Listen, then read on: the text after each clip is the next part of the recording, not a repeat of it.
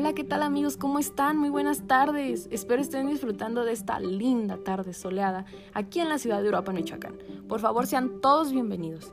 Les habla su servidora Fabiola Cedeño, que como todos los días los acompaño en este horario.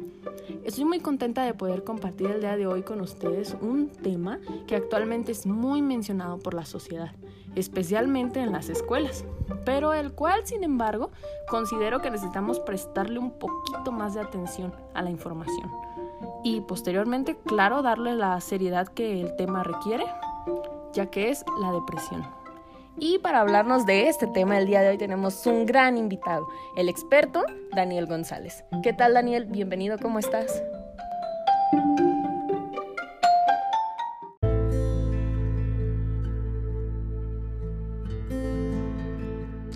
Hola Fabiola, muy buenas tardes. Me encuentro excelente, muchas gracias. Estoy muy emocionado de compartir esta información con ustedes, ya que la depresión no es un síntoma de debilidad, es por lo contrario, es una enfermedad que debe tomarse seriamente, no es un juego con el que tengas que discriminar, bullying, hacer menos. Es una enfermedad que la tienes que tomar muy en cuenta.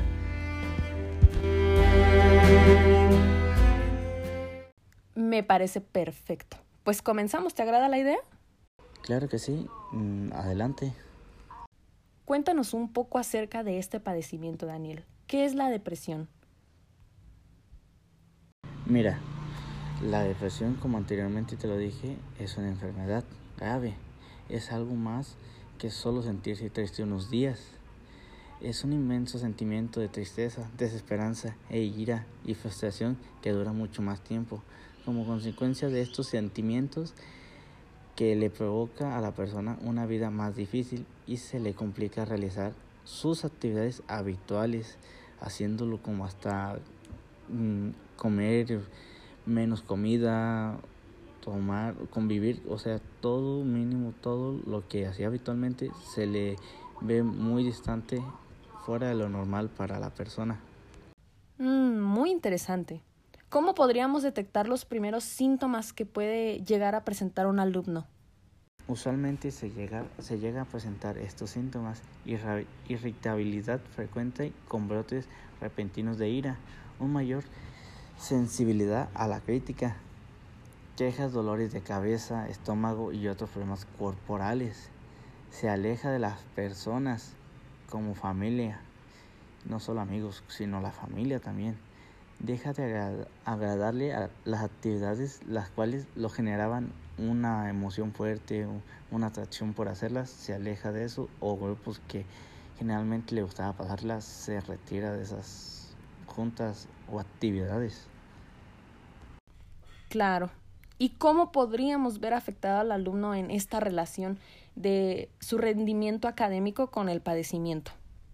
Puede afectar la concentración, toma de decisiones, pérdida de interés, frustración hacia un tema que puede ser fácil, pero al momento él no está en sus cinco sentidos, se le puede complicar. Con un pequeño error que tenga, se le frustra y lo hace complicadísimo en su sistema, en su pensamiento que diga. Sentimiento de culpa, falta de motivación, nivel bajo de paciencia. Sin duda alguna podemos notar que al alumno podría costarle un año o un semestre, ¿no? Reprobándolo, pues debido a la falta de atención que, que necesita. Así es.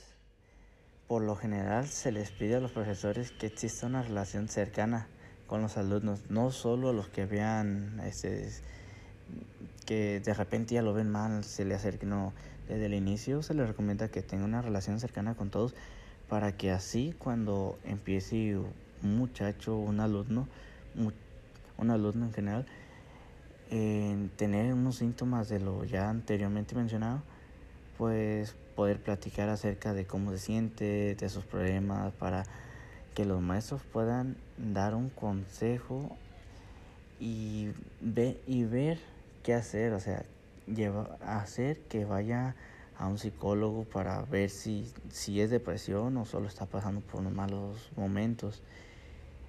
Tanto como en tacto pedagógico, tiene que estar muy pendiente de todos los alumnos cómo se sienten, porque es fácil estar arriba y decir, este no tiene ganas de hacerlo este día, pero no sabe los problemas por los que esté pasando o puede llegar a tener depresión, que esa es una enfermedad muy seria y ocupa un tratamiento profesional.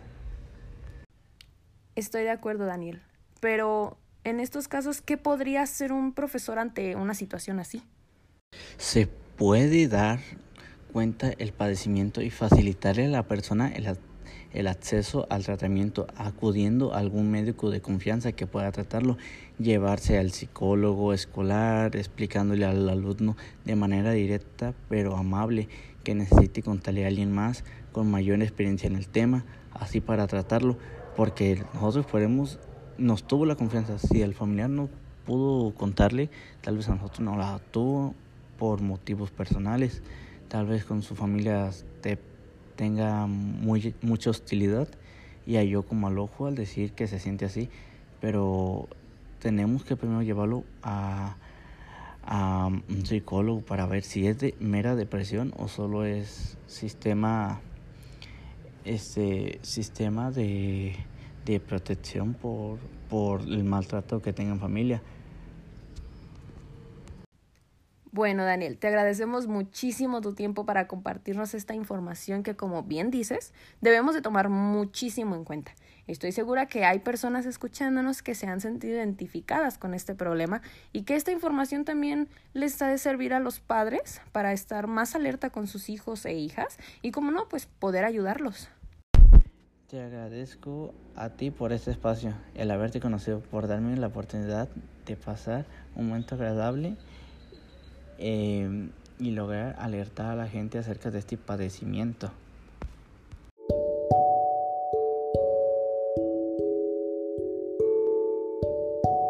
El tiempo es oro. Muchísimas gracias a todos y cada uno de ustedes por acompañarnos.